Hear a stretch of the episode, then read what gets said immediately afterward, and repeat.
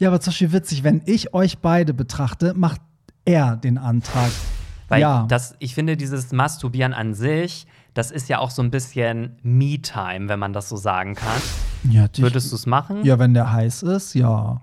Aber warum soll man es denn nicht machen, oder? Hey, hier ist Hollywood Tramp, dein LGBTQ Hallo und herzlich willkommen zu einer neuen Folge vom Hollywood Tram Podcast, dein LGBTQ Podcast. Hier bestimmt ihr die Themen anonym via Telonym. Ich bin Barry und wie immer an meiner Titte saugend Pierre Daly. Hallo, hallo, hallo. hallo, hallo. Wir haben gerade über tiefe Stimmen gesprochen, weil ich habe gesagt, dass ich richtig sensibilisiert bin darauf, dass wenn ich im Alltag Leute höre, dass ich ganz schnell so bin, oh Gott, der hat voll die geile Podcast-Stimme, weil Pierres Stimme ist so ein bisschen voluminöser, den muss ich immer so ein bisschen in der Nachbearbeitung anpassen. Meine Stimme ist irgendwie so ein bisschen dünner, auch von den Wellenformen so. Und so kamen wir da drauf. Und dann meinte ich zu Pierre so, ja, tiefe Stimmen sind die besseren Podcast-Stimmen. Und das siehst du auch so. Ja, ne? also Fun Fact, ich wurde auch schon mal für einen anderen Podcast angefragt, dass ich dort das Intro einspreche. So, so. Ich sage jetzt natürlich nicht für welchen Podcast. Aber die Anfrage liegt vor, ja, So, tatsächlich. so, Mhm. okay. Also, das höre ich hier zum ersten Mal. Also Wehe. bald hört ihr mich in der deutschen Podcast-Landschaft. Aber immer nur in den Intros. Ja, ja, genau. Ja, hörst du eigentlich noch irgendeinen anderen Podcast? Also Ähm. einen von diesen großen Top 100 Spotify-Podcasts? ähm, also, Sowas wie gemischtes Hack oder so. ja, also den höre ich jetzt nicht, aber ich höre zum Beispiel Mordlust. Ah, Der ist ja auch relativ groß. ja, der ist richtig groß. True Crime Podcast, den höre ich zum Beispiel sehr gerne von den großen, aber sonst glaube ich eher nur so kleinere, Ah, die okay. vielleicht auch so ein bisschen Nischen bedienen. Ja, witzig. Ich höre äh, die Kaulitz-Brüder. Das ist so der einzige Podcast, den ich zurzeit höre.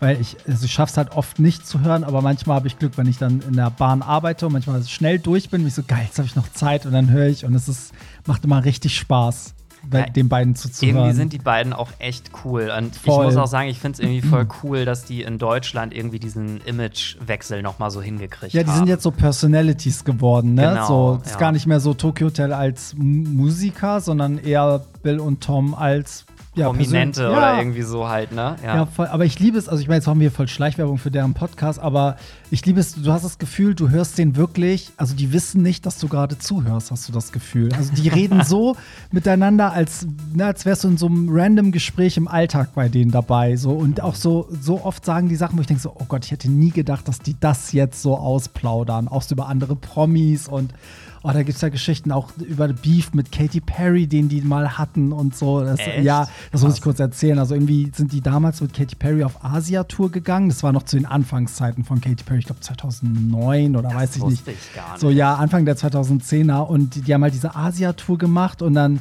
ähm, war das wohl so, dass sie wohl bei den VMAs gegen die verloren hat und bei irgendeiner anderen Awardshow hat sie auch gegen die verloren. Also sie waren in derselben Kategorie nominiert und Tokyo Hotel haben halt abgeräumt. Und ähm, dann hat sie wohl bei einem Konzert ähm, gesagt, der nächste Song ist für Tokyo Hotel und das war You're So Gay von ihr, der Song. Und das ist ja Oh. voll der Diss. Und dann haben die erzählt, dass sie halt irgendwann anfing mit so Ego-Sachen, von wegen, sie wollte die größere Garderobe haben als die, denen war es egal, aber die waren halt zu viert. Ist klar, dass man dann als Band eine größere Garderobe hat, klar. aber sie wollte aus Ego-Gründen die größere. Also sie war wohl, also als die gefragt wurden, wer der ätzendste Promi ist, sagt auch, sagen Bill und Tom immer wieder Katy Perry.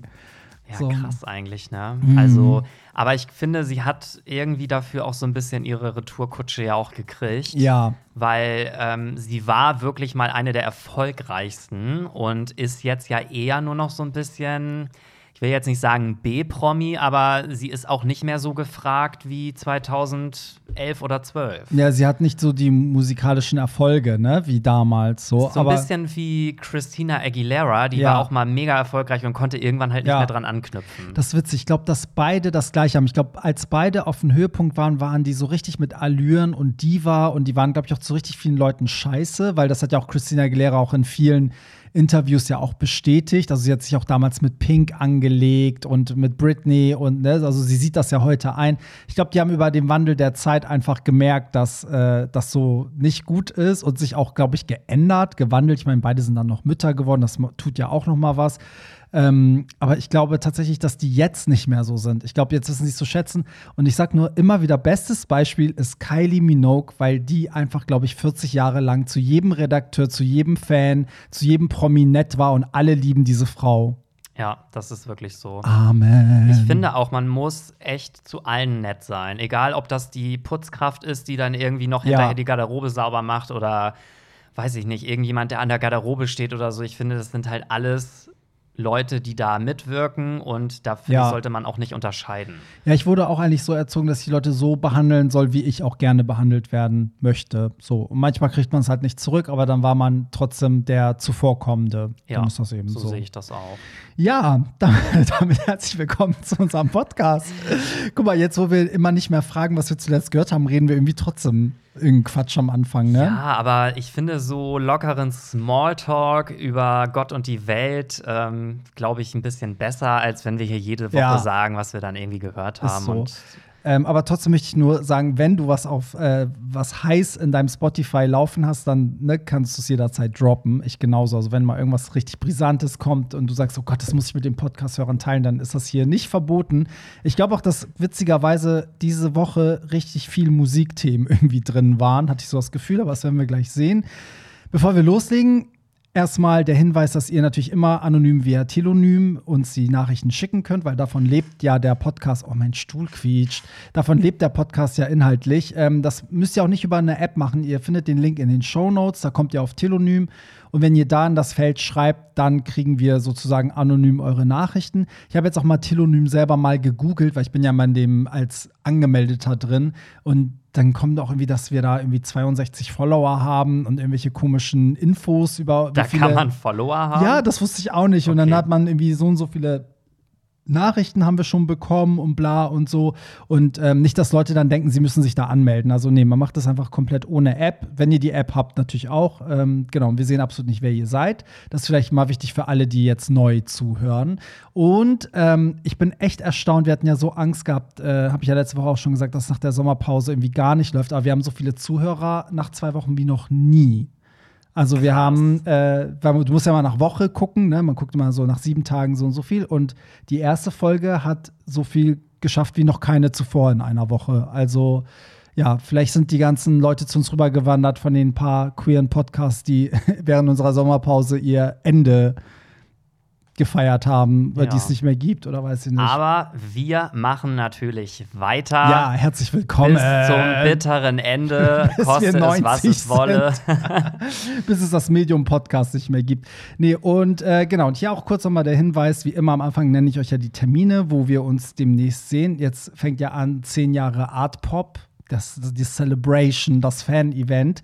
Ähm, und zwar am 11.11. in Hamburg, am 18.11. in Berlin und am 25.11. in Köln. Und ihr müsst euch ein bisschen ranhalten, weil Köln ist schon fast ausverkauft. Also es ist verrückt. Köln ist einfach nur crazy, aber äh, das sind auch nicht nur Kölner, da kommen die Leute aus der ganzen Umgebung. Es ist einfach nur verrückt. Und ähm, genau, und es gibt aber überall auch Abendkasse. Also wenn die Online-Tickets weg, sind, kriegt ihr noch Abendkasse. Ist auch in den Show Notes einfach der Link zu hollywoodtramp.de. Da gibt es immer Tickets und alle Infos zu den Events. Und jetzt können wir direkt anfangen mit. Anonym via Telonym. Richtig. So, ich leg mal direkt los. Boys, habt ihr schon mal Typen aus eurem näheren Umfeld miteinander verkuppeln können? Als ich mit meinem Ex Schluss machte, verkuppelte ich ihn mit einem Freund von mir. Beide kannten sich vorher noch nicht. Ich wusste, dass sie zueinander passen würden, also arrangierte ich ein Treffen, bei dem ich auch dabei war. Einmal lud ich beide zu mir nach Hause ein und ließ sie im selben Bett schlafen. Allerdings waren sie in meiner Anwesenheit zurückhaltend. Als ich morgens zum Bäcker ging und nicht kurz weg war, küssten sie sich aber, was ich hinterher auch von meinem Ex erfuhr. Ich meinte zu beiden, dass sie gut zusammenpassen und ich sollte Recht behalten. Heute sind sie immer noch zusammen. Ich wünschte, ich könnte als Verkuppler für Schwule arbeiten. Das wäre mal was anderes als Grinder, Tinder und Co. Liebe Grüße, Rico. Was ist mit meiner Stimme los? Die Ja. wird jetzt immer Versuchst rauer jetzt und ja, ich versuche jetzt so noch tiefer zu werden mit der Stimme. Noch tiefer als ich, das ist ja schon. Also. Ja, hast du schon mal Leute verkuppelt in deinem Freundeskreis? ähm, Jein. Also ich behaupte immer, dass ich ein lesbisches Pärchen verkuppelt habe. Mhm. Aber letztendlich bin ich da wahrscheinlich gar nicht schuld dran gewesen. Das war so, das ist jetzt auch fast schon zehn Jahre her. Da waren wir mal in Berlin zum CSD. Und wir haben da irgendwie abends vor der ähm, CSD-Abschlussparty, waren wir irgendwie auf so einem Hotelzimmer mit so zehn Leuten und haben da irgendwie so ein bisschen vorgeglüht. Und da waren halt zwei Mädels dabei, die einfach nur befreundet waren. Und irgendwie im Laufe des Abends, ich habe die dann immer so gesehen und dachte so, irgendwie sind die voll süß zusammen. Und dann bin ich so zu denen hingegangen, meinte so, also ihr beide, ne, wenn ihr nicht irgendwann noch mal zusammenkommt, dann weiß ich auch nicht so, ne? und irgendwie zack, dann irgendwie drei Monate später haben die sich auf einmal gedatet, obwohl die halt normal befreundet waren Mhm. und sind dann auch tatsächlich zusammengekommen irgendwann. Und da habe ich immer schon so lachen müssen. Ja. Und die sind halt bis heute immer noch zusammen. Okay, und das war, da, da hast du wirklich nichts zu beigetragen, oder kann man schon sagen, ein bisschen war das so? Also ich habe damals, ich weiß nicht mehr genau, wie das war, aber ich habe so ein bisschen zu denen gesagt, so ja, ich spreche jetzt hier mal so einen Fluch oder irgendwas, sowas, Ja, ja. keine Ahnung. Und ich behaupte jetzt, ich bin auch immer noch mit denen befreundet, ähm, ich behaupte jetzt immer, dass das wegen mir passiert ist. Ja. Aber eigentlich hatte ich wahrscheinlich nichts damit zu tun. Ja, ja, ja, gut, aber trotzdem süße Geschichte. Auch so als Running Gag dann einfach immer. Ja, ne, weil so. die beiden waren in dem Moment so, äh, nee, so gar nicht und so. Und dann plötzlich, zack, kam das alles so. Ach, geil. Nee, ich, also ich habe das tatsächlich noch nie geschafft, also Leute zu verkuppeln in meinem Freundeskreis. Aber ich hatte schon manchmal so Situationen, wo ich dann zum Beispiel meinte, oh, der ist aber süß. Und dann hieß es erst immer so, nee, gar nicht. Und auf einmal fand die Person, die halt wie bei dir so meinte, so, nee, gar nicht. Dann später die Person dann doch voll süß. Und auf einmal lief da zum Beispiel mal was. Aber ich habe jetzt hier kein Hollywood-Tramp-Couple, was ich, wo ich sagen kann, die habe ich zusammengebracht. Gab es auch noch keine, keinen Heiratsantrag auf einem deiner Events, live auf der Bühne? Doch, es, ja gut, es gab ein, äh, auf dem Truck 2019 in Hamburg gab es ja einen Heiratsantrag von einem lesbischen Paar. Echt? Ja, das war richtig krass. War aber auch vorher die, also eine von den beiden hat das halt mit uns abgeklärt ähm, und hat gesagt, okay, da haben wir gesagt, an der Kurve, an der Stelle Musik aus, Mikro in ihrer Hand. Und, äh, und die andere wusste halt von nix. Und ich glaube, das werden die in ihrem Leben nicht vergessen, weil sie hat ja ins Mikro geredet, dann hat die andere ja Ja gesagt, dann hat der Truck gejubelt und dadurch haben alle Leute, die mitgelaufen sind, einfach mitgejubelt, weil die sich wahrscheinlich, die haben das Ja nicht gehört, aber die dachten, okay, wenn die auf den Truck jubeln, wird die schon Ja gesagt haben. Und er hat gefühlt so ganz Hamburg gejubelt irgendwie und alle, also, also die haben halt geheult, deren Freunde haben geheult. Das war irgendwie voll der krasse Moment. Aber wo wir gerade beim Thema Heiratsantrag sind, so einen kleinen Exkurs. Ja.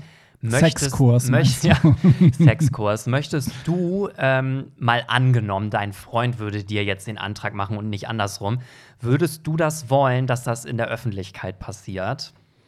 Weil ich finde, das ist ja auch irgendwie so eine Situation dann, wo man eigentlich ja auch überhaupt nicht Nein sagen kann, wenn dann noch so 100 Leute um einen rumstehen, die dann alle noch so mitfiebern. Ja, das, ja, darüber habe ich noch nie nachgedacht. Stimmt. Also es ist halt die Frage, ob Leute dann aus Gruppenzwang Ja sagen und hinterher zum Partner dann, wenn alle weg sind, sagen so, ey, ich habe jetzt Ja gesagt, aber ich kann dich nicht heiraten. Ob, Also- das gab es bestimmt doch auch schon, oder? Bestimmt. Also ich weiß es nicht, aber ich könnte mir so vorstellen, dass man dann ja auch so ein bisschen noch dazu gedrängt wird, weil dann ja alle erwarten, dass du jetzt Ja sagst.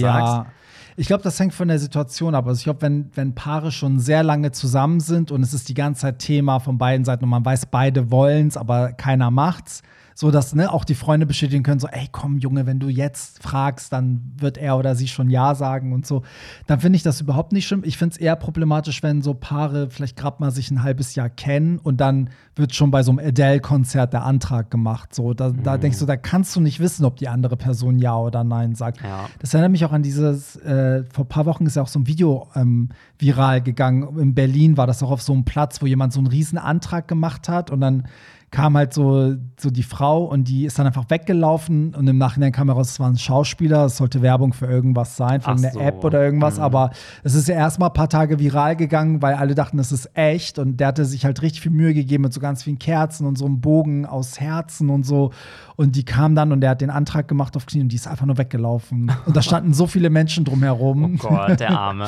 Ja, aber jetzt wissen wir gar nichts. Der Arme, der hat wahrscheinlich äh, noch schön Gage gekriegt als Schauspieler. ja, aber um die Frage zu antworten, also ich glaube, also in dem Stadium, wo ich jetzt mit meinem Freund bin, würde ich das, würde ich alles okay finden. Also ich würde es süß finden, wenn das zu zweit passiert, wo keiner dabei ist, wenn das so romantisch ist. Ich würde es auch cool finden, wenn es im Kreise der Ängsten ist. Aber ich würde es auch okay finden, wenn es jetzt auf einmal wirklich irgendwo ganz groß passieren würde. Er taucht so. so. plötzlich auf einem Event von dir auf, die Musik geht plötzlich aus, du weißt von nichts. Und dann so, hallo. Ja, man müsste mich eigentlich verarschen und sagen, so, ja, heute äh, tritt bei dir so eine Drag Queen auf, äh, um 2 Uhr, die musst du ankündigen und dann kommt er. So. Aber was ich zum Beispiel auch voll spannend finde, bei, gerade bei homosexuellen Paaren, ähm, Findest du, dass es da immer eine Person gibt, die den Antrag machen sollte? Also zum Beispiel die ältere Person? Oder weil ich finde, bei Heteropan ist es ja ganz, ganz oft so, dass der Mann ja. den Antrag macht. Ja, es wird ja auch so erwartet, dass der Mann das eigentlich genau, macht. Genau, aber wie machst ja. du es denn, wenn du zwei Männer oder zwei Frauen hast? Ja, ich finde, also ich finde, man fühlt das. Also zum Beispiel bei uns habe ich das Gefühl, ich mache den Antrag. So, vielleicht auch, weil ich der Ältere bin. Ich weiß nicht. Ich, kann mir, ich glaube nicht, dass Flo derjenige ist, der den Antrag. Ich glaube, das kommt von mir. Und ich glaube, mhm. er fühlt das, glaube ich, auch so. Ja, ich. Weil bei mir ist das auch so ähnlich. Mein Freund ist ja auch älter als ich. Ja. Und ich, manchmal scherze ich dann immer so, ja, jetzt machen wir doch mal einen Antrag so. Aber er sagt dann auch voll oft so, hä, wieso? Du kannst den doch auch machen. Ja, aber zum Beispiel witzig, wenn ich euch beide betrachte, macht er den Antrag. Wie denkst ja, du, wenn oder? du uns betrachtest? Ja, bei euch hätte ich auch gesagt, du machst ja, den witzig, Antrag. Ne? Ich genau. man sieht das immer so Irgendwie ein bisschen. schon, ne? Das war bei dem lesbischen Pärchen auch so. Es hat für mich total Sinn gemacht, dass sie den Antrag gemacht hat und nicht die andere. Es mhm. ist, also ich finde, man hat so ein bisschen, wonach das geht, weiß ich nicht, ob es manchmal ist der größere, ältere, keine Ahnung, wohlhabendere, was auch immer es sein kann, ähm, aber ich habe das Gefühl, man spürt das irgendwie. Ja, irgendwie schon, ne? Das ist voll witzig eigentlich. echt witzig. Ich bin gespannt, ob ihr das auch kennt. Vielleicht geht ihr mal jetzt mal so eure Couples durch, die ihr kennt, äh, gleichgeschlechtlichen, und guckt mal, ob ihr da auch automatisch denkt, ja, wenn ein Antrag, dann würde der oder der das machen. Ja, witzig. Okay, kommen wir zu drei kurzen Sachen. Moin, ihr beiden. Auf eurem neuen Spotify-Coverbild seht ihr verführerisch gut aus. Wo habt ihr das machen lassen? Wenn ihr wüsstet. Das klären wir am Ende der Sendung auf. Wir erzählen euch am Ende der Sendung, wo wir dieses Bild haben machen lassen. Aber Und dann dürfen wir es nicht vergessen. Nicht, dürfen wir nicht vergessen, so. ja. Ihr werdet es nicht glauben. So, kommen wir zum nächsten. Wie steht ihr zu Bodyshaming, Fettfeindlichkeit in der schwulen Szene? Sobald man ein bisschen mehr auf den Rippen hat, ist man in der Dating-Welt raus. Macht weiter so. Liebe Grüße ich weiß nicht, ist das immer noch so? Ich habe langsam wirklich das Gefühl, dass sich da echt was getan hat. Aber es kann auch sein, dass ich mich vielleicht auch nur in so einem Kreis aufhalte, wo das vielleicht akzeptierter ist.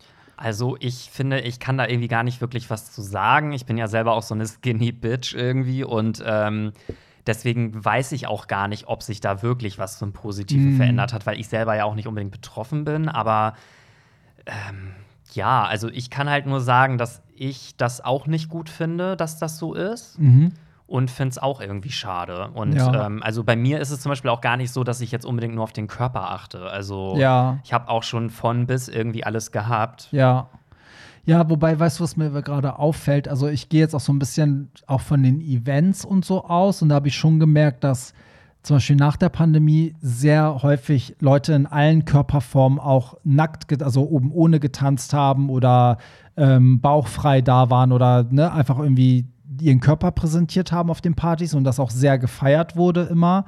Aber da fällt mir auch gerade auf, das heißt aber nicht, dass die in der Dating-Welt eine Chance haben. Also es ist ja oft so, dass Leute dann so sagen, ja, geil, wir brauchen alle Körperformen, aber wenn es dann um Sex geht, wollen sie dann doch ein Sixpack haben. Deswegen, also verstehst du nur, weil du, verstehst du, was ich meine? Ja, also ich glaube, das Problem ist halt auch so ein bisschen, ähm, das ist jetzt aber nur eine Vermutung, dass ähm, Menschen, die regelmäßig ins Gym gehen und mhm. für ihren Körper arbeiten, sich gesund ernähren, vielleicht auch kein Alkohol trinken, für mich ist das eigentlich total logisch, dass die auch einen Partner wollen, der auch sich um seinen Körper, sage ich mal, so ein bisschen kümmert. Mhm. Also ähm, das ist jetzt nur eine Vermutung, aber ich könnte mir halt vorstellen, dass einfach auch die die Hobbys sonst irgendwie nicht so. Also jemand, der keine Ahnung viermal die Woche ins Gym geht, der passt vielleicht nicht mit jemandem zusammen, der irgendwie dem das so scheißegal ist und der irgendwie, ja. weißt was ich meine, was ja, ich damit sagen will. Ich weiß, was du sagen willst, wobei ich aber sagen muss, das ist immer ein Trugschluss, dass ähm, so korpulente oder kräftigere Leute nicht ins Gym gehen. Das ist ja, das ist ja das Schlimme. Also, das wird ja immer so, Fettleibigkeit wird ja immer mit so Faulheit und, und ähm, keine Ahnung, Fresssucht und sonst was irgendwie gleichgesetzt. Aber ich kenne auch relativ viele, die haben einfach mehr auf den Rippen, aber gehen genauso trainieren. So, also. Ja, also das wollte ich jetzt auch nicht damit sagen, Ja. so, aber ich glaube, dass die dann so sind von wegen, ja, ich arbeite an mir, dann möchte ich Ja. halt auch jemanden, der an sich arbeitet. So, weißt du, was ich meine? Ja, ich glaube, dass auch oft gerade bei Gleichgeschlechtlichen ist ja auch so, dass man sich selber so gestaltet, worauf man auch steht. So, ne? Dass man dann ne, so sagt, okay, weil ich stehe auf Muskeln, also trainiere ich mir auch selber Muskeln an, weil ich denke, dann bin ich heißer oder so. Ja, also ich, wenn ich das mal auf mich übertrage, zum Beispiel, ich trinke ja jetzt auch seit fünf Monaten keinen Alkohol. Mhm. Und vorher muss ich sagen, habe ich immer gedacht, ich hätte gerne lieber einen Partner, der auch viel feiern geht, weil Ja. das dann einfach irgendwie viel besser matchen würde.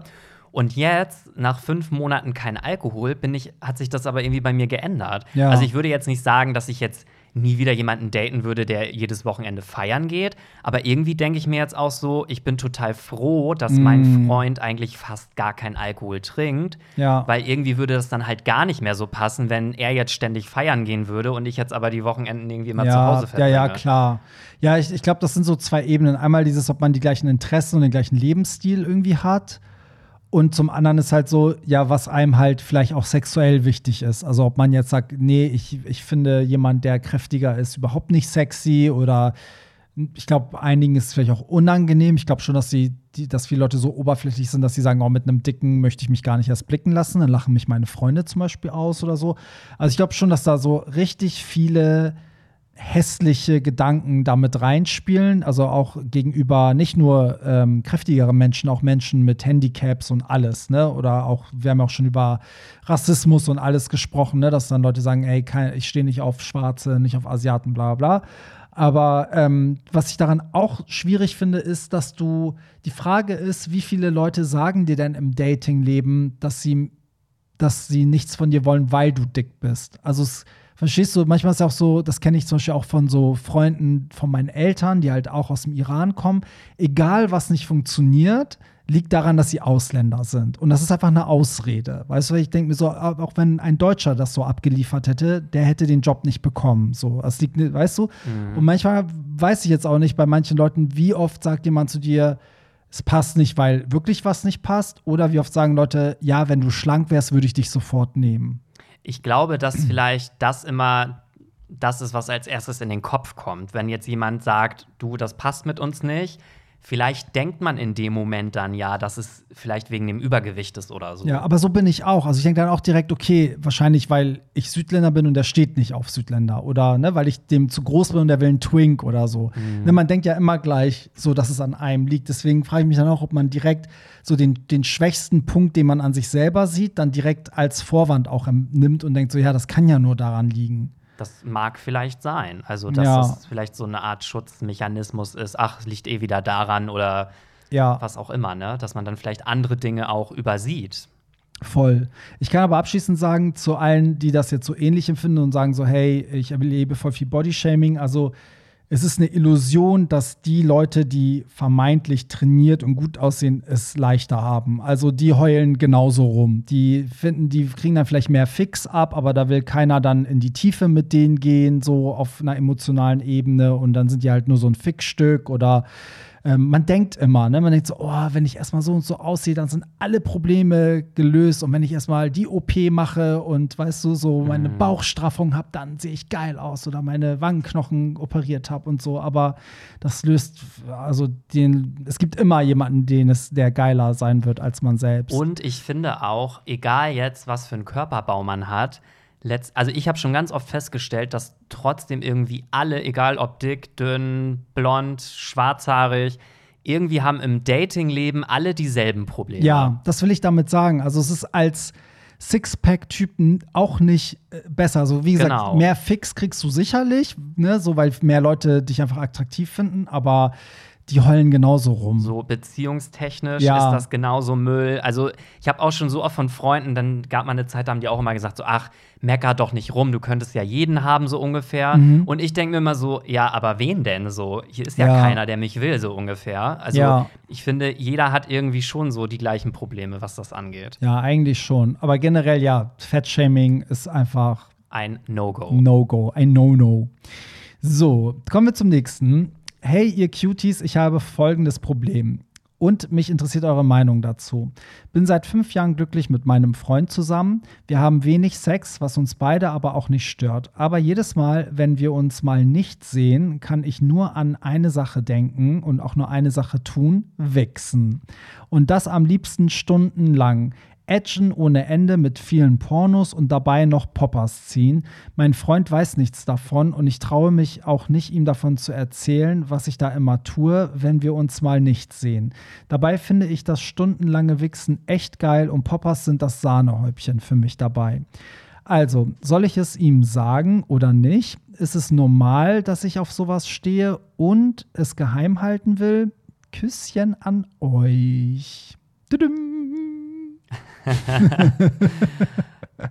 ja, was sagen wir dazu? Ja, lieber Pierre. Soll ich anfangen oder willst du anfangen? Äh, nee, fang ruhig an. Erzähl mal. Ja, also. Weil die Nachricht kommt ja offensichtlich von dir. ja, genau. Deine Hand ist hier doch auch schon wieder unterm Tisch. also ich bin der Meinung, dass ähm, auch in einer Beziehung es wichtig ist, dass jeder auch irgendwie für sich so masturbiert, wenn man das so sagen kann, weil ich finde, dass der Sex mit dem Partner, so schön wie der auch ist, natürlich ist es geiler als masturbieren, aber ich finde, das ersetzt es nicht. Weil ja. das, ich finde, dieses Masturbieren an sich das ist ja auch so ein bisschen Me-Time, wenn man das so sagen kann. Witzig, ich sehe das genauso. Ja, oder? Ja, ich sehe das genauso. Das also, ist witzig. ich finde, das kann man halt nicht miteinander vergleichen so. Und ähm, ja, ob man das jetzt so intensiv über Stunden und so machen muss, sei jetzt mal dahingestellt. Aber ich könnte mir vorstellen, dass dein Partner das vielleicht sogar genauso macht. Vielleicht nicht so intensiv, aber der wird sich wahrscheinlich trotzdem auch jeden Tag einen runterholen. Ja. Äh, und deswegen finde ich das jetzt auch gar nicht schlimm, wenn man seinem Partner das sagt. Nee, das, ich sehe das genauso und ich finde, da ist auch so ein anderer Aspekt. Ich glaube, wenn er jetzt immer loswichsen würde, wenn sein Freund nicht da ist, weil ihm dieser Sex fehlt, das kann das halt umgekehrt genauso nicht ersetzen. Also du kannst ja niemals sagen, oh, ich habe mit meinem Freund kaum Sex, aber wenn er weg ist und ich mir stundenlang einen wichse, bin ich komplett zufrieden und erfüllt, weil dann wirst du auch irgendwann denken, so, ey, okay, wichsen schon schön und gut, mir fehlt trotzdem der Sex. So, das heißt, es hört sich so an, als wären die beiden ja auf demselben Level, was die Anzahl an Sex betrifft, was die zusammen irgendwie haben wollen. Und ähm, aber wenn der weg ist, hat er halt so Spaß mit sich selber, was halt voll legitim ist. Ich finde auch, das eine hat mit dem anderen nichts zu tun. Ich habe das sogar manchmal, dass wenn ich Sex mit meinem Freund hatte, ich Stunden später sogar Bock habe, mir dann selber einen runterzuholen. Ey, das, das, ohne Scheiß habe ich auch schon gehabt. Ich wollte sogar eben noch sagen, dass äh, ich das auch schon hatte, wenn quasi ich Sex mit meinem Freund hatte und er dann irgendwie an dem Tag weggefahren ist, ich dann trotzdem danach irgendwie noch mir einen runtergeholt habe, weil ich einfach dann auch so horny war davon oder so. Ja, genau, ja, das manchmal so diesen Sex, den man hatte, macht einem im Nachhinein dann irgendwie noch mal so geil. Das ja. hast du gerade, ja, das habe genau, ich auch manchmal. Kenn ich auch. Und manchmal ist dann auch so, dass dann, also wenn er dann auch da ist, dann wenn es manchmal so krass ist, dass ich denke so, ey, ich, ich muss jetzt jetzt, so, dann ist er halt dabei und dann findet er das irgendwie auch geil, dass, das, dass ich dann mir nochmal einen runterhole und ist dann irgendwie dabei. Also ich glaube so generell, ich würde ihm, also ich würde dir empfehlen, da so offen wie möglich zu sein, weil das kann auch für deinen Partner irgendwie auch einen Reiz haben. Also ähm, man kann das ja auch, also ich finde es geil, wenn mein Freund mir erzählt, dass der sich dann irgendwie einen runtergeholt hat, als ich nicht da war. Also es gibt ja auch Leute, die das nicht wollen, für die ist das. Es geht ja bis hin zu Leute, die sagen, das ist Fremdgehen. so, Stimmt, solche das ich, auch. Haben ja. wir alle schon erlebt. Aber ähm, ich finde, das hat eigentlich, das ist voll heiß. Also ich würde mir eher Sorgen machen, wenn mein Partner so komplett unsexuell ist. Das würde mich so ein bisschen wundern. Ja, so. und ähm, ich muss halt auch sagen, dass meine Beziehung aktuell auch so off, also so offen, was sage ich mal solche Themen angeht, ist wie noch nie.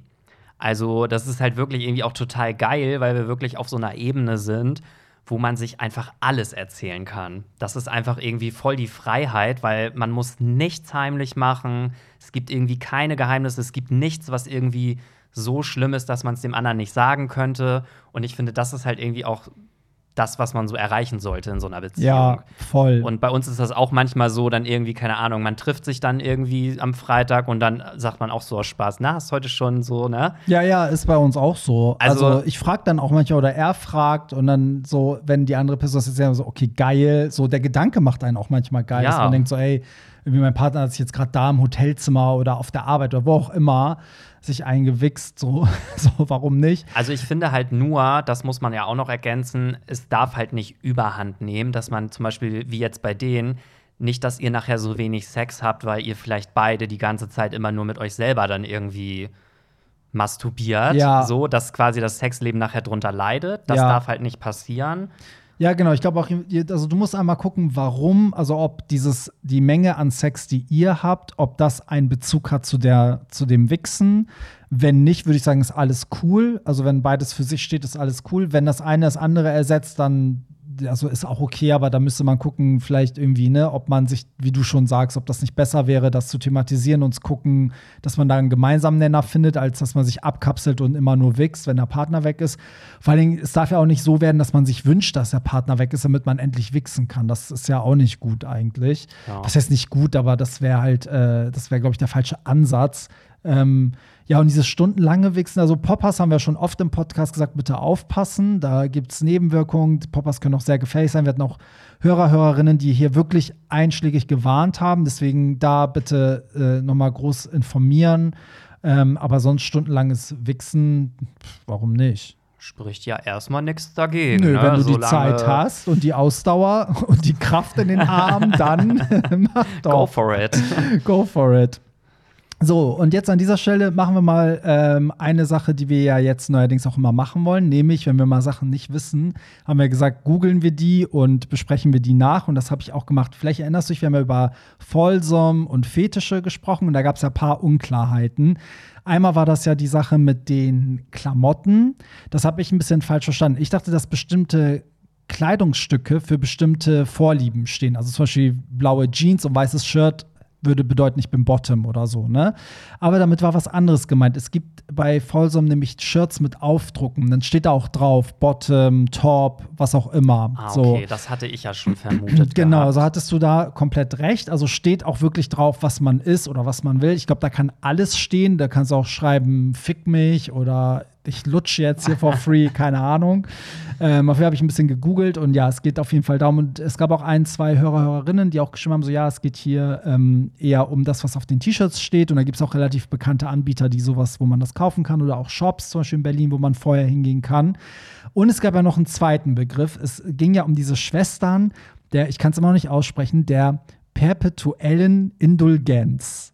Weißt Aha. du, die, darüber haben wir ja gesprochen, dass die ja da sozusagen stehen und so eine Art Kontrolle oder so machen oder wie so eine Art auch vielleicht Awareness-Team vielleicht unterwegs. Auf jeden Fall habe ich das gegoogelt, aber ähm, damit das hier nicht so Google-mäßig ist, es hat natürlich auch, haben auch Hörer äh, das geschrieben, was das ist und eine Person hat das sehr gut beschrieben, deswegen, damit ihr auch alle drankommt, lese ich das mal vor. Liebe Zuckerschnecken, falls ihr es noch nicht gegoogelt habt, da, da siehst du, da kennt man uns sehr gut, et voilà. Also die Schwestern der, ihr müsst mir sagen, wie man das ausspricht, der perpetuellen Indulgenz, in Klammern SPI, Englisch The Sisters of Perpetual Indulgence oder was auch immer, Französisch Le Sur de la Gehen wir jetzt alle Sprachen durch. auf Persisch Boroboba. so, das heißt, du verpiss dich, was willst du von mir? Also sind eine weltweit agierende Gruppe von queeren Aktivisten, überwiegend aus der LGBTQ-Szene, die in ähm, öffentlicher Performances Drag-Elemente und satirisch nachempfundene Symbole religiöser Schwesternorden kombinieren und sich selbst als queere Nonnen des 21. Jahrhunderts bezeichnen. Die Mitglieder engagieren sich für die Akzeptanz und Inklusion diverser Lebensentwürfe für HIV- und AIDS-Prävention und sammeln Gelder für lesbisch, schwule, bisexuelle und transgeschlechtliche Projekte und Gruppen, Knutscher. Und ich hatte halt auf, ähm, im Internet noch gelesen, dass die auch teilweise wirklich wie so eine Art, also nicht Awareness-Team ist vielleicht zu, zu weit hergeholt, aber dass die auch, also dass deren Präsenz auf bestimmten Events, wahrscheinlich auch sowas wie Folsom, weil das ja durch die Google-Anfrage auch kam, ähm, dass es so ist, dass die da auch zum Beispiel so Ansprechpartner sind oder dass du dich an die wenden kannst oder ne, so. Also Verteilen die nicht manchmal auch Kondome und so auf den Partys? Könnte ich sein. bin mir nämlich ziemlich sicher, dass ich solche Drag-Nonnen hier in Hamburg auch schon mal gesehen Echt? habe. Ja, das ist aber schon ein paar Jährchen her. Das muss so 2010 bis 2015 so die Zeit gewesen sein, glaube Mhm. ich. Da waren die auch ganz oft hier auf Events in Hamburg ah, und haben okay. dann auch mit so äh, mit so Dosen haben die dann auch so Spenden gesammelt teilweise und ich glaube, dass die auch Kondome verteilt haben und sowas. Aber ich bin mir da jetzt auch nicht mehr ganz sicher. Müsste man vielleicht mal alte Partybilder mal durchgucken. Ja. Und herausfinden, wie die, also ob die auch diesen Namen tragen oder ob die dann so anders hießen. Aber ja, ich gut. glaube, ich weiß, wer damit gemeint ist oder was für eine Gruppe damit gemeint ist. Ja, also haben wir das jetzt hier als Nachtrag. Übrigens hat dieses Folsom-Ding ja auch unter äh, unserer privaten Gruppe ja auch so ein bisschen für Aufruhr gesorgt, weil ja auch in einem Chat, wo wir sind mit Freunden, ja auch dann ein Freund meinte so, ey Leute, ich habe den Podcast gehört, wir müssen da alle nächstes Jahr hin. so, also eventuell schlägt die ganze Hollywood-Trap-Familie da nächstes Jahr auf und, ähm, und danach stellen die diese Veranstaltung ein, weil die sind so, oh nee, jetzt waren die da, scheiße. Oder du machst deine eigene Hollywood Tramp Fall. So. Ja, Hauptsache ich, der noch nie da war und gar nicht weiß, was das ist. Okay. also, wenn ich das machen sollte, kommt da bitte nicht Wir hin. bringen die Folsom nach Hamburg. Ja, stimmt. So, ich habe ja gesagt, es geht auch ein bisschen um Musik. Ja, da sind wir gar nicht zu gekommen. Äh, bei der nächsten ist es aber so. Ich war ehrlich über die Aussage von Pierre geschockt. Ein Diss gegen, gegen Queen Beyoncé. Ich wusste ja, dass das kommt. Ne? Also letzte Woche über Beyoncé. Schuldig. Lieber Pierre, so sehr ich dich liebe, aber das tat weh. Aber ich bin hier, um alles, achso, um es dir zu erklären. Wärst du auf der Tour gewesen dieses Jahr, hättest du als Fan leibhaftig miterlebt und auch vielleicht verstanden, ähm, wie die Entwicklung und welchen kulturellen Impact das Ganze hatte, dann würdest du auch verstehen, warum Fans nicht genug bekommen. Außerdem war das ein böser Seitenhieb gegen Queen, Queen Barry und seine Renaissance-Partys, denn das war mein Highlight dieses Jahr und die Stimmung war unmatched. Wir brauchen regelmäßige Beyoncé-Partys, lieber Barry. Pierre, ich liebe dich trotzdem und trinke in Hamburg einen Shot mit dir auf der nächsten Party. Ach süß, guck mal, das ist doch süß, so Kritik zu äußern, ja, oder? finde ich auch. Das Finde ich ich, auch richtig total sympathisch. Ja, finde ich auch.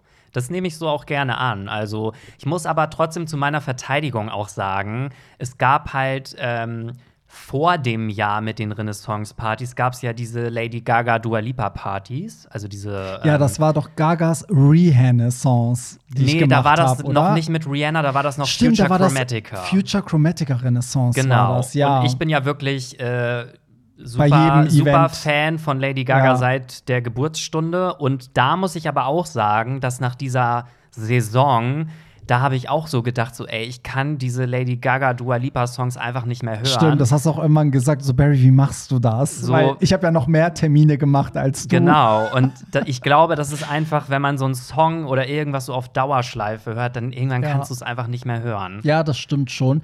Ich muss aber sagen, bei einer Sache hat die Person recht. Also, du warst ja wirklich nicht auf dem Konzert, das muss man dazu sagen. Also, ich glaube, dieses ganze Renaissance-Ding erschließt sich auch nur den Leuten, die seit Jahren Fans sind, weil dann merkst du auch, dass das jetzt eine andere Beyoncé ist und was sich alles entwickelt und verändert hat. Und ich finde auch bei der, bei der Tour, wenn man da war, das hat das natürlich nochmal aufgefresht für alle, weil ich wette, nach dem Gaga-Konzert warst du auch wieder so, okay, jetzt ist Chromatica wieder ein bisschen, ne, kann ich wieder ein bisschen eher irgendwie hören. Und ich muss auch dazu sagen, dass bei den Partys ich auch dann irgendwann jetzt auch eigentlich mich hingesetzt habe und diese, also es hat sich auch krass entwickelt, weil ich habe dann irgendwann diese ganzen Tour-Versionen von den von der Tour mir aus Fan-made-Versions da alles zusammengezimmert, stundenlang hier am Rechner ge gesessen und das alles nachgebaut und so, so dass das Set am Ende auch schon gar, da war gar kein Originalsong mehr dabei. Es waren alles diese Tour-Versionen irgendwie. Und das hat es, glaube ich, für die Leute noch mal so frisch gehalten, weil ich glaube, jetzt könnte ich auch nicht das Album eins zu eins immer wieder so hören, wie es ist. Aber das hat noch mal so jetzt in Berlin und Köln noch mal so richtig den Kick gegeben, dass man gemerkt, okay, die Leute kamen so gar nicht drauf klar, dass es plötzlich im Club genauso lief wie beim Konzert. So, ähm, von daher, ja, das kann man alles so, deswegen, ich mache dir auch keinen Vorwurf, weil das muss man, so wie ich das auch nicht verstehe, wenn du dann von deinen Heavy Metal oder Hardrock-Dingern erzählst, so, aber ähm, das scheint ja irgendwie Leute anzuziehen. Ja, und ich muss auch noch sagen, ich finde äh, Beyoncé ja nicht grundsätzlich blöd. Also ich Nee, du mag hast es sie, ja auch lange ich, gefeiert ich liebe mit sie uns, und ja. ähm, sie macht auch gute Musik, sie kann geil singen. Äh, mir geht sie halt im Moment nur gerade so ein bisschen auf den Keks. Aber Ja. so grundsätzlich liebe ich sie natürlich auch. Ja, sehr schön. Hier kommt noch was genau zu demselben Thema, deswegen lese ich es mal ganz kurz vor. Das ist aber auf Englisch. Jetzt frage okay, ich lese es mal vor. Soll ich es auf Englisch oder auf Deutsch machen? Soll ich es direkt Ähm, übersetzen? Weiß ich, Ja, ich, eigentlich hm. kann ja jeder Englisch, ne, Eigentlich oder? ja. Also meine Aussprache ist auch furchtbar, aber egal. I attended the Renaissance Party in Hamburg and Berlin. Both super great. I noticed that there were some few changes made to Berlin compared to Hamburg, which was the first show. Just wanted to say, please keep the awesome work and hopefully you have more Beyoncé Destiny's Child Retro. Das wäre sehr, sehr toll und geil. Hä, am Ende dann doch auf Deutsch. Ich frage mich gerade, wenn jemand auf Englisch schreibt, dann versteht er wahrscheinlich Deutsch, aber spricht nicht so gut Deutsch, oder? Ja, das vermute ich dann auch immer. Ja, das glaube ich auch. Ähm, ich übersetze es trotzdem ganz kurz. Also die Person war bei den Renaissance-Partys von mir in Hamburg und Berlin und hat gemerkt, dass es, also war, fand er beides toll, aber hat gemerkt, dass da ein paar Änderungen waren bei Berlin im Vergleich zu Hamburg. Ähm, und dazu kann ich kurz was sagen, weil Hamburg war ja im August der Termin und die anderen Termine waren so ein bisschen später. Und in Hamburg in der Location, das war ja so eine Notlösung, da waren wir im Reu 9 und da gibt es halt keine Visuals, also gibt es keine LED-Wände, keine Leinwände und so. Und deswegen war auch das Intro rein, also Audio. Das war nur zum Hören und das war auch alles noch nicht so entwickelt mit den Tour-Versionen. Und das habe ich erst für den nächsten Termin gemacht. Und ich glaube, die erste Stadt war dann Köln und da habe ich ja sozusagen das zum ersten Mal dann so gemacht, wie es auch geplant war. Und die Leute sind ja, also ich habe selten so viel Feedback bekommen. Es haben so viele Leute geschrieben, so, ey, du hast dich selbst übertroffen, du wirst immer besser. Und dann weißt du, okay, ist das jetzt eine Beleidigung oder ein Kompliment? Aber weißt du, ja, ich weiß ja, was sie meinen, weil dieses Set war, war so schlüssig in sich, also mit den ganzen Songs, dass ich ja genauso auch in Berlin gemacht habe und die Reaktion war dieselbe. Das war einfach Next Level. Plus halt diese Sachen, die die Leute dann bei meinen Reels aufgreifen und dann freuen die sich, wenn so ein Mashup kommt, den sie schon bei, bei Instagram bei mir gesehen haben. Das ist irgendwie gerade so eine andere Ebene als vorher. Das ist auch schön für mich, dass sich das so weiterentwickelt hat. Next Level, Next Level. Das ist doch, also würde man schöner in Norddeutschland sagen. Ja, schöner geht's doch gar nicht. So, hole mir oft auf deine Picks einen runter. Okay, aber wer ist denn jetzt gemeint? Pierre oder ich? Das muss die Person uns doch hier nachreichen, sonst Beide zählt es natürlich. nicht. So, dann kommen wir mal zu einer anderen Geschichte. Ich muss jetzt mal hier kurz suchen. So. Hey, ihr zwei geilen Typen. Dankeschön, dass ihr den Podcast wieder wöchentlich bringt. Ich freue mich schon jedes Mal drauf. Ich bin ein devoter 48-jähriger Mann und suche dominante Typen, welche mich ihn unterwerfen. Was? Welche mich ihnen unterwerfen? Warte mal. Nee, wie sagt man das? Jetzt finde ich den richtigen Satz nicht. Den ich Denen mich ich mich unterwerfen kann. würde ich jetzt auch sagen. So. Ähm, es ist aber sehr schwierig, solche geeigneten Typen zu finden. Ich hatte schon mal vor zehn Jahren eine Beziehung zu einem 20 Jahre älteren Typen. Er war 58 und ich damals 38. Er war ein Kopf länger als ich und ein ziemlich natürlich dominanter Kerl. Bei dem ersten Live-Treffen hat er mir in mehreren Etappen meinen Arsch dermaßen mit einem Rohstock verprügelt, dass ich nach drei Wochen danach blaue Flecke hatte und tagelang nicht ohne Schmerzen absitzen konnte. Ich brach den Kontakt nach der Session sofort ab. Zu einem professionellen Dominus will ich aber nicht gehen. Denn das wäre ja nicht richtig real, sondern ich bezahle ja dafür, was er mit mir macht. Ist also nicht das Gleiche. Ich wohne in Brig, also B-R-I-G, einer Kleinstadt ohne Gay-Szene in der Südschweiz. Habt ihr irgendwelche Tipps, wie ich reale, aber auch vernünftige Mister finden kann? Vielen Dank für eure Mithilfe und go on, Boys. Euer Simon. Ja, weiß ich auch nicht so genau. ja, toll. gibt ja bestimmt so einschlägige ähm, Internetseiten und Foren, wo man vielleicht Masters oder Slaves suchen kann. Es gibt ja auch sowas, keine Ahnung, sugardaddy.com und My Dirty Hobby und wie das alles heißt. Ich glaube, da kann man schon auf spezifischen Seiten nach so etwas suchen.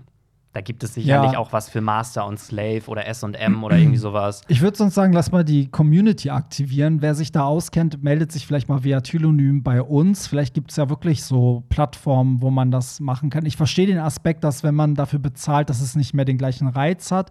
Ich verstehe auch den Punkt, dass man aber, wenn man so danach sucht, halt schnell an unseriöse Leute gelangen kann, die einen dann wirklich äh, so verprügeln, wie man es eben nicht will. Ich finde, eigentlich das ja gar, also ist jetzt nicht jedermanns Sache und vielleicht hat auch nicht jeder die finanzielle Möglichkeit, aber ich finde, dieses Bezahlen kann ja auch einen ganz eigenen Reiz haben. So dieses, dass man es geil findet, ich bezahle den dafür, dass der Ja. das mit mir macht. So. Aber hier hört sich das so an, als würde ihn das ja abtören oder vielleicht kann er sich das auch nicht leisten. Also oder will dafür kein Geld bezahlen. So hört sich Mhm, ja. das eher an. Aber Ich wollte damit nur noch mal so einen Anreiz geben, dass man es vielleicht noch mal aus einer anderen Perspektive betrachtet. du hast gleich so die Geldscheine gesehen, wolltest, dass er dich bucht. Nein, aber gerade auch wenn man devot ist, kann man das ja geil finden, wenn dann hinterher Ja, der Master ihm dann vielleicht noch so diese 50 Euro so wegnimmt und Ja. sagt so und jetzt hau ab Ja, hier oder voll. so. Das kann ja auch geil sein. Ja, das stimmt. Also ja, da würde ich jetzt eigentlich auch sagen, da kenne ich mich auch viel zu wenig aus. Deswegen setze ich jetzt mal auf unsere Community, dass die Leute, die sich auskennen, vielleicht mal so mit paar Tipps um die Ecke kommen, die wir dann nächste Woche vorlesen können. Also wenn nicht unsere Community, Mhm. wer dann? Eben. Oder? Ja, ich möchte jetzt eine Nachricht vorlesen, die gar keinen Sinn macht, aber ich glaube, dass die in einem so besoffenen Zustand geschrieben wurde, dass sie schon wieder lustig ist. Ähm, Hallo, ihr zwei geilen Schenkelspreizer. Bin im Urlaub mega besoffen, wurde gerade richtig geil von zwei Typen gefickt, gerade heimgekommen. Hab deine Story gesehen. Ah, euer neues Bild macht mich horny. Erstmal auf dich und Pierre Lady einen Keulen unter der Dusche. Geiler Podcast, weiter so. Love to hear your voice, so awesome. Ihr seid so schön geil. Wenn ich euch sehe, muss ich an das Oktoberfest denken, weil ich euch auch mal gern abzapfen würde. O Zapf ist. Ich musste diese Nachricht die war echt, die war echt gut, muss ich Die sagen. ist einfach iconic, oder nicht? Die kam anders und unerwartet. Ja, ist so. ähm, so. Ich stelle die Frage zum dritten Mal. Guck mal, hier ist ein, ein verärgerter Hörer oder Hörerin. Abmahnung. Wenn ihr sie nicht beantworten wollt, bitte mitteilen. Nein, machen wir hiermit. Also, ich frage euch, ob ihr wisst, wie deutsche schwule Influencer oder Promis daten bzw. Hookups organisieren. Als bekannte Person muss man ja aufpassen, weil schnell private Informationen veröffentlicht werden können oder man wird im schlimmsten Falle erpresst. Sind die normal auf Grindr angemeldet oder wie machen die das? Deren DMs müssen ja vollgestopft mit Fanboys sein. Ich denke mir aber auch, dass die durch ihren Job mit so vielen Leuten zu tun haben, dass sie keine Apps brauchen, weil sie sich da schon genug, äh, nee, sorry, weil sie da schon genug erleben. Habt ihr eine Vermutung, wie die damit umgehen? Ich glaube, damit geht tatsächlich jeder anders um. Wie geht denn Deutschlands erfolgreichster Promi damit um? Also ich. Ja. Oder meinst du Frauke Ludowig? Ich meine schon Hollywood Tramp. Oh Gott, also ich mache das ja, ja, ich habe aber nichts zu verbergen. Das ist halt das Ding. Also es ist ja auch die Frage, ob die Person, wenn die nicht geoutet ist, hat die natürlich wirklich ein Problem. Also wenn ich jetzt denke, so Fußballer, wie machen die das? Keine Ahnung, wie die das machen. Aber mal angenommen, du wärst jetzt Single und ich würde jetzt einen Hollywood Tramp Fan anschreiben und sagt so, ja, ich bin voll Fan, ich will von dir geknallt werden. Ja, Würdest du es machen? ja, wenn der heiß ist, ja. aber warum soll man es denn nicht machen, oder? Also ich meine, Scheiße labern die Leute eh. Also ich finde immer, wenn man was mit jemandem hatte, egal ob man bekannt ist oder nicht, die Leute labern ja immer einen Scheiß. Entweder prahlen sie damit, dass sie was mit der Person hatten oder die erzählen irgendwie, der, man war schlecht im Bett oder was weiß ich. So, das ist ja immer so so eine Art, sich selbst dann zu profilieren in so einer Runde. Weißt du, so, ja, oh, ich hatte was mit, keine Ahnung, Brad Pitt und oh, der hat keinen hochgekriegt. weißt du, so ist so typisch unsere Szene. Aber ich glaube, also was soll man denn da zu verlieren haben? Also ich würde darauf achten, dass die Person keine Bilder oder Videos machen kann. So. Und ich würde darauf achten, dass die Person halt nichts klaut. Also wenn die bei mir übernachtet, würde ich, glaube ich, mein Handy und sowas wegsperren. Ähm, auf sowas würde ich eher achten. Aber wenn die Person jetzt erzählt, wie groß mein Schwanz ist oder wie der aussieht oder wie schlecht ich im Bett war, dann denke ich so, ja, mein Gott, dann ist das eben so. Ja, also ich kenne tatsächlich jemanden, wo du eben gesagt hast, so mit Fußballern und so. Mhm. Ich kenne jemanden, der hat tatsächlich mal mit einem Fußballer, der auch in der deutschen Nationalelf gespielt Mhm. hat oder immer noch spielt, weiß ich jetzt gerade nicht. Mit dem hat er zumindest auf Instagram geschrieben und Ah, er hatte okay. das so erzählt und ich meinte so safe eh nicht und dann hat er mir den Chatverlauf gezeigt. Okay, und das war auch das offizielle Profil. Das war das offizielle Profil und ich meinte dann auch nur so, wie kriegt man das hin, dass quasi ein Fußballer, der Millionen Follower hat, Mhm. überhaupt auf deine Nachricht antwortet. Ja. Und dann hat er zu mir gesagt, er macht das immer so, also er schreibt wohl öfters mal Prominente an, Mhm. auch so Sänger aus irgendwelchen Bands und so. Und er macht einfach ein Video von sich, irgendwie halt über Instagram direkt und stellt sich halt einfach kurz vor und sagt halt irgendwie so, ja, dass er irgendwie Interesse hätte und so und macht quasi so ein kurzes Bewerbungsvideo und ganz oft schreiben dann welche zurück. Aber was ich mich frage, also der Fußballer ist nicht geoutet, ne?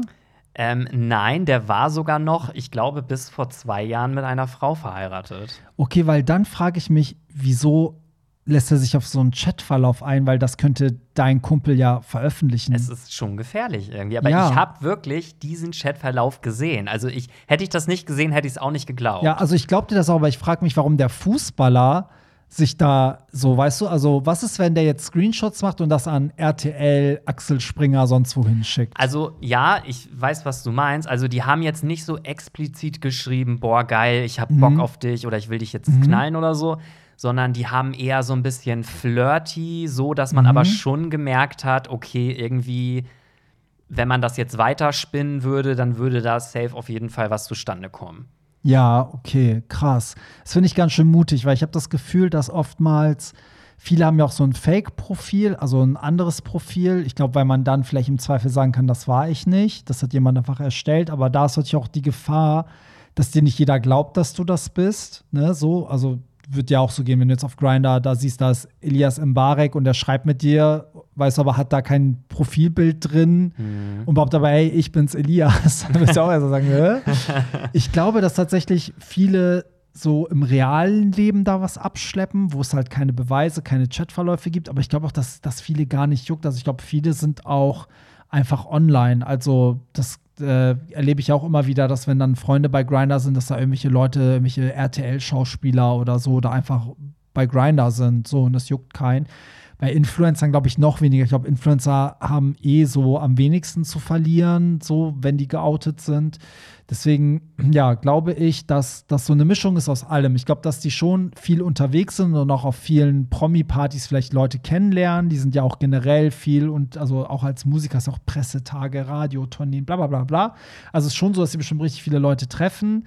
Ähm, und dann glaube ich, gibt es halt die, die ganz klassisch über Instagram. Ich meine, jetzt gerade hat doch auch Shireen David erzählt, dass sie, ähm, dass sie und diese andere Influencerin ja auch vom selben Fußballer irgendwie über Instagram angebaggert wurden und so ein Kram. Echt? Und ja, Oh. von so einem Weltstar und ähm, ja, also dass da schon so berühmte Leute in deren DMs geslidet sind. Man muss auch sagen, das Ding ist natürlich, man denkt immer, die haben so viele Millionen ähm, Follower, aber die folgen ja nicht vielen Leuten.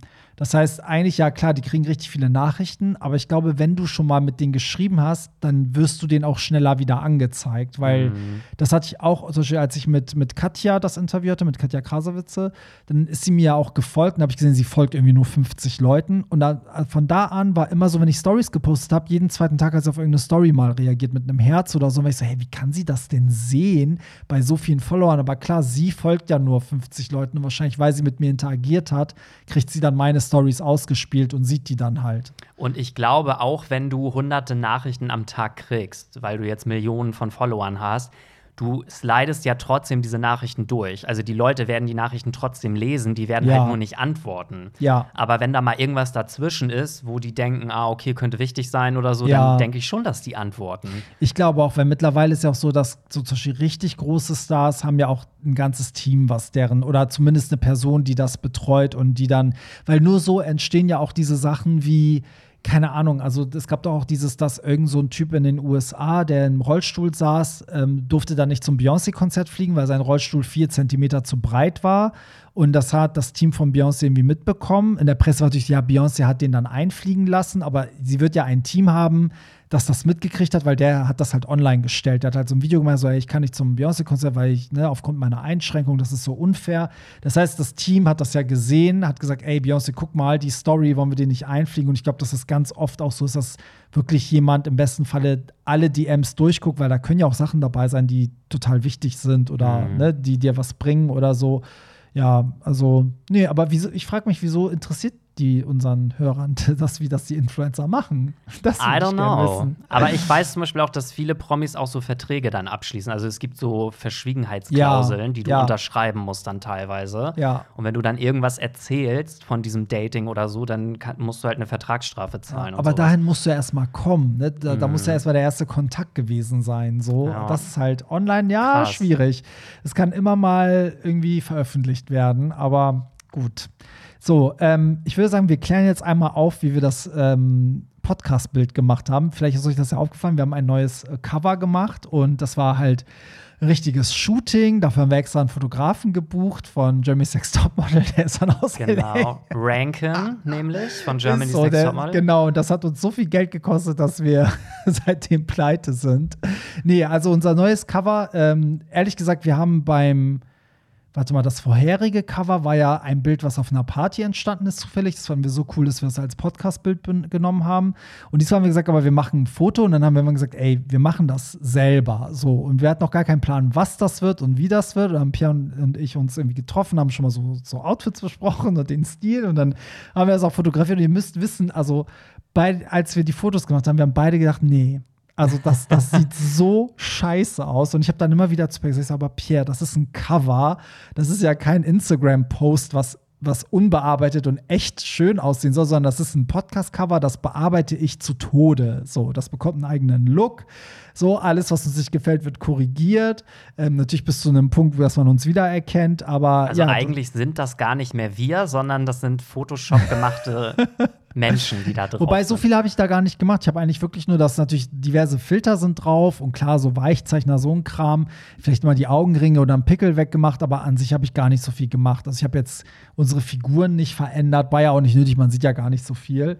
Aber ja, das Bild ist komplett in Eigenregie entstanden. Das haben wir komplett selber gemacht und ich habe es dann alles bearbeitet und dann haben wir gesagt, ja, das reicht doch. Und ich liebe es. Ich muss sagen, jedes Mal, wenn ich sehe, ich liebe es. Ja, also ich muss auch sagen, es ist ein volles Upgrade zu dem Foto davor. Find auch ich wenn ich das auch. davor auch schon gut fand, Ja. aber das ist auf jeden Fall viel passender. Ja, also wenn ihr gerade hört, schaut doch mal das neue Cover und sagt uns, wie ihr das findet. Ähm, wir freuen uns, weil wir das mal selber gemacht haben. Mhm.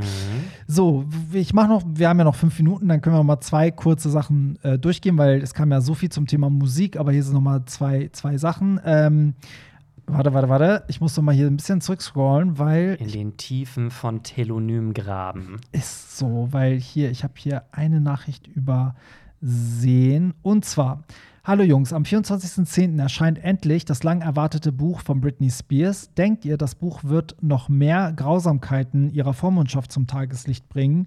Sollte sollte das Buch nicht brutaler sein als ihre Aussagen vor Gericht, bin ich mir sicher, dass sie noch nicht frei ist und weiter unter Ketten gelegt ist.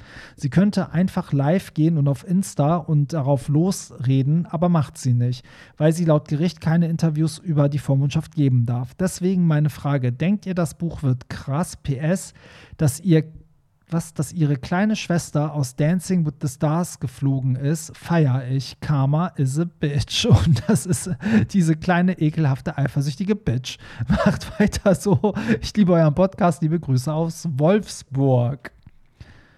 Ja, Hm, du bist doch hier der Britney Stan. Was ist denn deine Meinung zu dem Buch? also ich finde das, ich finde, ich mach's kurz, ich finde das alles sehr merkwürdig mit dem Buch. Ich finde es komisch, dass es wieder so ein Medium ist, wo man nicht weiß, ob sie das gemacht hat. Also ne, bei einem Interview, wenn sie jetzt bei Oprah im Interview sitzt, wissen wir alle, da sitzt Britney Spears und sie redet. Aber bei einem Buch, du weißt nicht, wer das geschrieben hat.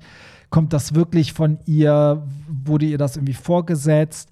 Da finde ich komisch, dass sie es selber überhaupt nicht richtig beworben hat. Also es ist irgendwie auch strange. Die Videos, die sie dazu gepostet hat, waren ja auch so merkwürdig, wo sie mal nur gesagt hat, mein Buch ist fertig, es kommt.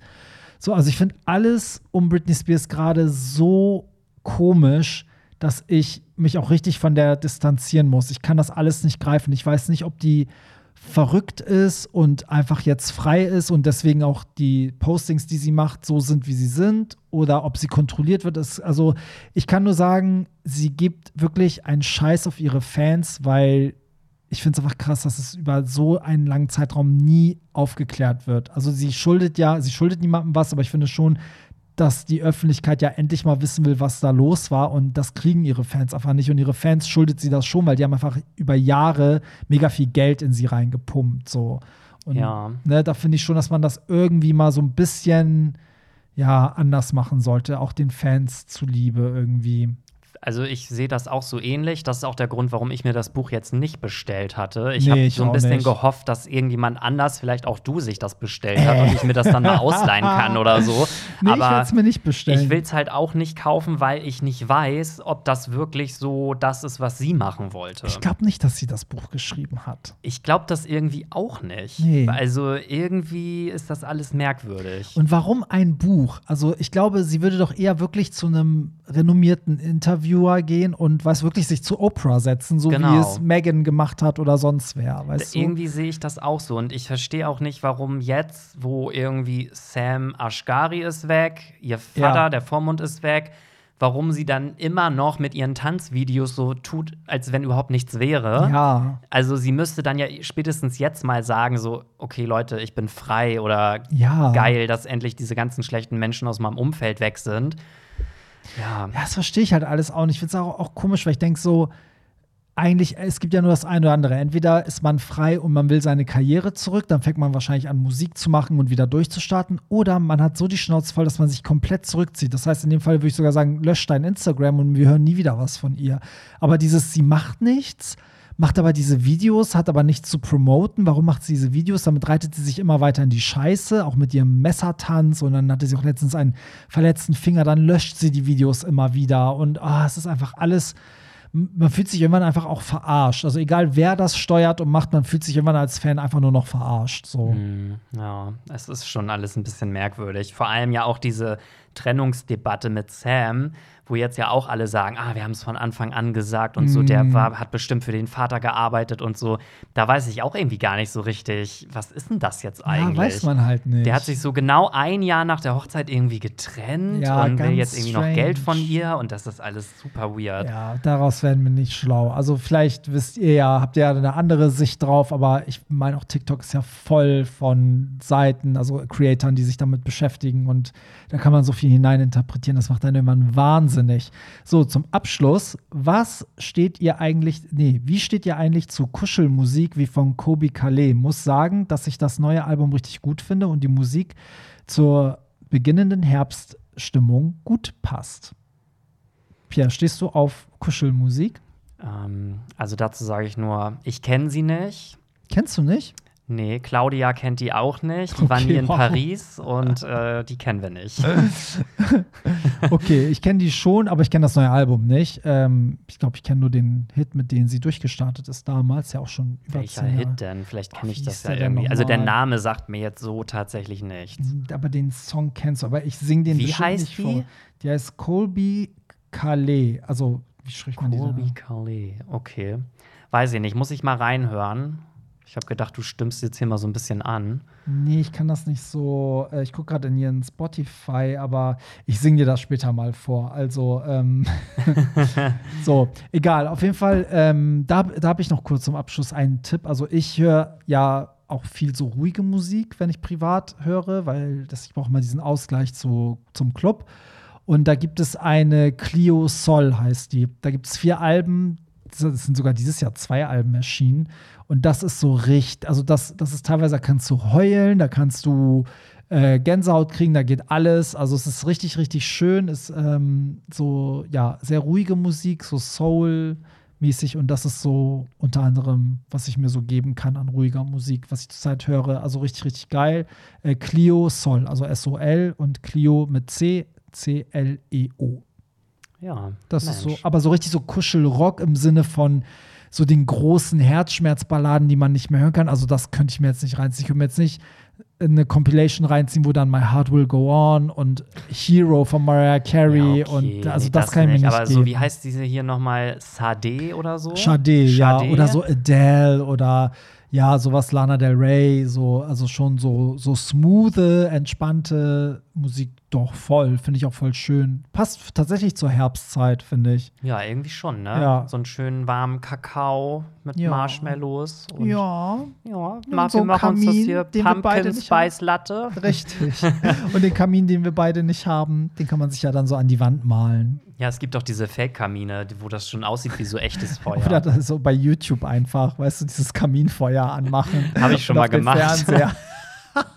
Das ist eigentlich echt voll nice, wenn man irgendwie abends im Bett liegt und noch mal irgendwie ein Buch liest oder so und dann dieses Kaminfeuer Voll, das anmacht. gibt's ja auch in Hotels oft. Wenn du reinkommst, läuft auf dem Fernseher dann schon sowas. Und ich muss sagen, das macht schon Atmosphäre. Kennst du diese Hotelzimmer, wo du reinkommst, die Karte reinsteckst und auf einmal geht der Fernseher an und man erschreckt sich total? Ja, klar, ja, ja. Horror, wirklich. Ja. Horror. Gut, da sind wir auch schon am Ende der heutigen Sendung. Ich finde, wir haben relativ viel geschafft, aber bei weitem nicht alles. Ähm, ich sage es immer wieder, also wenn wir was nicht vorgelesen haben, ihr habt es ja heute gehört, ein Hörer, Hörerin hat ja geschrieben, ey, ich habe das jetzt schon dreimal eingereicht, also bleibt da hartnäckig. Ähm, und es ist meistens nicht so, dass wir es nicht vorlesen wollen, sondern wir versuchen ja wirklich, also wir haben ja im letzten Jahr eigentlich immer alles vorgelesen, ne? Außer wenn es wirklich banal war, sowas wie mögt ihr Mathe. Was so. ist deine Lieblingsfarbe? So? Ja, sowas natürlich nicht, aber relevante Sachen auf jeden Fall. Auch Sachen, die uns mal nicht interessiert haben, haben wir auch vorgelesen. Ja. So, das könnt ihr uns immer alles einreichen in den Show Notes. Das ist die Beschreibung, da wo ihr den Podcast hört. Da findet ihr einen Link in der Beschreibung. Der führt nämlich zu Telonym. Da könnt ihr uns anonym schreiben. Oder äh, ihr guckt euch mal die anderen Links an. Da ist der Link zu hollywoodtramp.de, wo ihr alle Events und Tickets findet. Oder die Social Media Kanäle von Pierre und mir. Genau. Mein So. OnlyFans nämlich. Richtig. ja, wann kommt denn dein OnlyFans? Die- Die Fans warten. Ja, weiß ich auch nicht. Die sind Lonely-Fans. Ja, weil ist echt Da so. ist nix. Ich habe ja jetzt dieses, dieses Abo gemacht auf Instagram, wo man mich abonnieren kann gegen Geld. Und also, hast schon die ersten Also- drei Mark verdient. ja, wobei ich sagen muss, also mir ging es da gar nicht ums Geld, deswegen habe ich das, das kostet 2,99. Ich habe da halt nicht das billigste genommen, weil das billigste ist, glaube ich, 59 Cent. Das war mir dann ein bisschen so, ich so, okay, ich muss auch ein bisschen meine Würde Aus behalten. dem deutschen Festnetz. Richtig, ich weiß, okay, also für 60 Cent möchte ich das jetzt nicht anbieten, aber für äh, 2,99 im Monat finde ich es okay. Und das Ding ist aber, was die Leute nicht schnallen, das hat sich jetzt keiner beschwert, aber ähm, das ist kein OnlyFans. Also das gelten ja die Instagram-Richtlinien und dadurch, dass der Bereich ja monetarisiert ist, also du damit Geld verdienst, sind die Richtlinien noch strenger. Das heißt, eigentlich jedes zweite oben ohne Bild wird da abgelehnt. Du musst immer wieder Bilder hochladen, bis die sagen, ja, okay, das geht so. Und das sind eigentlich nur die oben ohne Bilder, also die ich noch nicht gepostet habe, aber es ist immer, also klar, Unterwäsche habe ich an, Badehose habe ich an, so ein Kram ist das halt. Ja, und so ein richtiges OnlyFans vielleicht noch mal. nee. Weil ich glaube, bei Nee. OnlyFans musst du richtig abliefern. Da musst du dann schon wirklich. Da musst du schon performen. ja, da musst du ne? performen und das möchte ich nicht. So, ich möchte, ich möchte Das kann ich keine, nicht, das will ich nicht. Das will ich nicht. Ich möchte jetzt keine Fit-Videos von mir da online haben, weil ich nicht kontrollieren kann, wer sie sich anguckt. Ach Mensch, ja. Ja, ja, Mensch, genau. Gut, ja, das, das sei nun mal so nebenbei. Auf jeden Fall ist es spannend, weil das ist so ganz still da. Also die Leute konsumieren das, die liken das auch, die äußern auch Wünsche, aber es ist so, die Leute. Aber kannst du sehen, wer dir da folgt? ja, das siehst du da. Du siehst, so. wer das abonniert, weil die Ah, Leute ja ein okay. Abo abschließen. Weil wenn ich jetzt bei OnlyFans Da jemandem siehst du es folge, nicht. das ist ja anonym, glaube ich. Dann. Ja, so, beziehungsweise kommt drauf an, wenn du, glaube, du kriegst da von denen so eine kryptische Bezeichnung. Du könntest die, glaube ich, auch ändern in deinen echten Namen, Ah, aber das okay. macht natürlich keiner. Deswegen, na gut, die Leute könnten es vielleicht anhand der Abrechnungen gucken, wenn du über PayPal zum Beispiel zahlst. Da wäre ja wahrscheinlich von PayPal deine Mailadresse zu sehen und wenn da dein Name drin ist, könnte man Mhm. daraus schließen. Aber ich glaube, es gibt nicht viele Creator, die sich hinsetzen und gucken, wer die bei OnlyFans abonniert hat, oder? Ja, Weiß oder? ich nicht, Weiß ich auch keine nicht. Ahnung. Na gut, so, dann danke fürs Zuhören. Wir hören uns nächsten Sonntag wieder. Wie immer, sonntags um 5 Uhr geht die Folge online. Könnt ihr also auf dem Nachhauseweg von der Hollywood Tramp Party immer schön konsumieren. Podcast-Folge reinziehen. Ist so, ist so. Und ja, ja, dann sehen wir uns auch nächste Woche wieder. In diesem Sinne, Bye. Das war's. Nicht traurig sein. Mehr Hollywood Tramp findest du im Netz unter hollywoodtramp.de und bei Instagram at hollywoodtramp.